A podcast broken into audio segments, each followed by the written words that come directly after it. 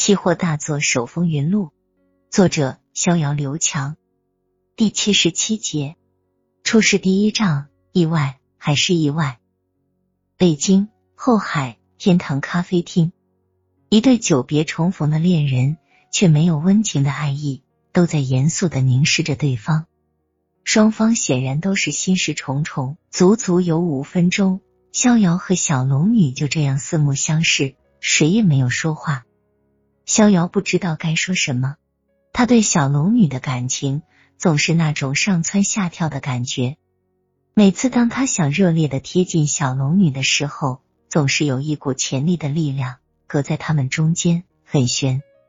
小龙女也不知道该如何说起，她自知自己已经深深的爱上了对面的这个大男孩。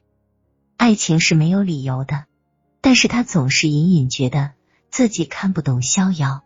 就比如这次的事情，有人愿意给自己投资做公司，愿意请逍遥做投资总监，这种天上掉馅饼的大好事，逍遥究竟还是犹豫什么呢？最终还是小龙女憋不住了，她首先打开了话匣：“逍遥，我实在想不明白，你究竟还在顾虑什么？都过去一个多星期了，你还是没有给江总答复，我们等不起了。”逍遥苦笑了一下，你说我在犹豫什么？当然是因为你。别告诉我你看不出来，江总对你还有那种意思。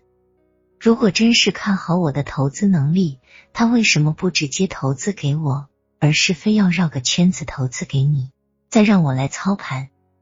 这是司马懿之心吧？小龙女的脸红了一下，其实她发自内心的有了一点点小得意。他知道逍遥为自己吃醋了。当一个大男人为一个女人吃醋的时候，也正是说明他心里在乎着她，这让小龙女很是高兴。但是他还要必须说服逍遥加入他的公司，因为这真的是个难得的好机会。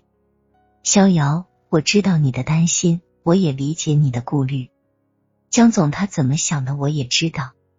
但是这真的是个好机会。你能不能换个角度想？即使这真是个糖衣炮弹，我们能不能把糖衣吃掉，炮弹再打回去？小龙女的口气已不像开始时那么严肃了。糖衣炮弹打回去，谈何容易？逍遥叹了一口气，继续说道：“你知道，我刚刚学艺归来，确实急需一笔大资金操盘来证明自己。我也请海南的朋友调查过了。”江总的资金实力确实没问题，但是我同时得到的信息是，江总在海南这一年依旧是风流成性，在他身边的女人何止几个？让这样一个品性的人来当你的顶头上司，你说我能放心吗？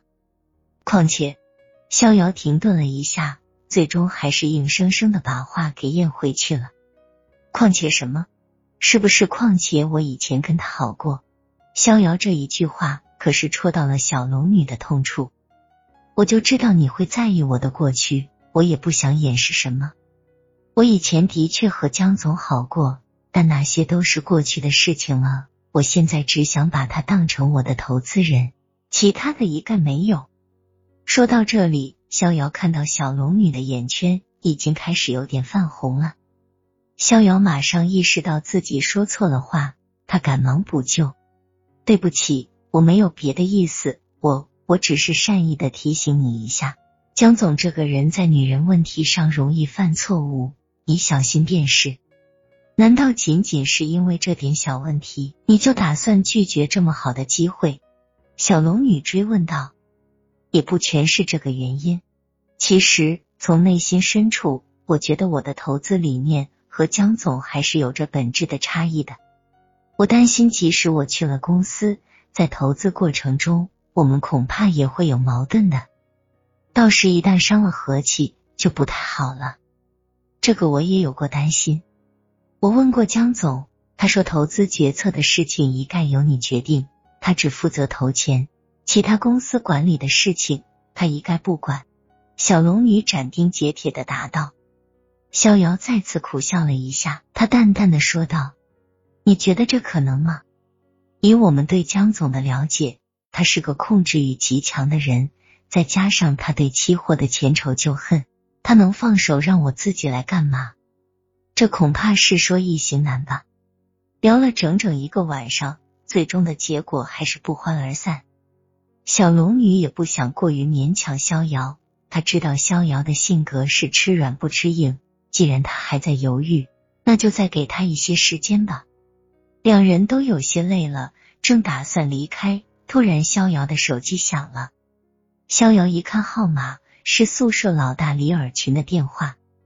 自从逍遥上山学艺以来，他已经有一年多的时间没和宿舍的兄弟们联系过了。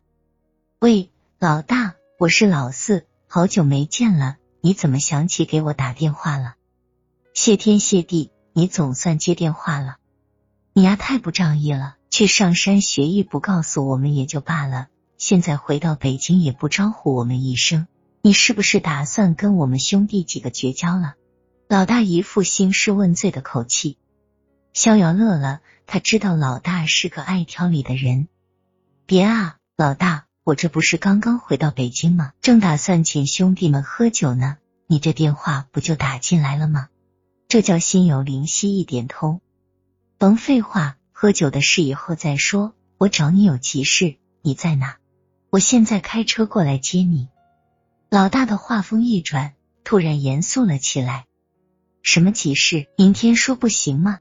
我在后海，刚喝完酒，准备回家睡觉了。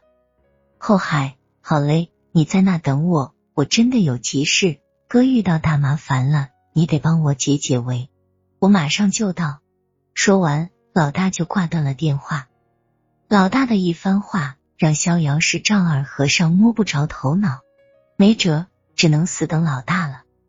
本来以为可能是小事一桩。但逍遥却万万没有想到，正是老大李尔群的这一个电话，却让逍遥的出师第一仗意外的从期货转向了股市。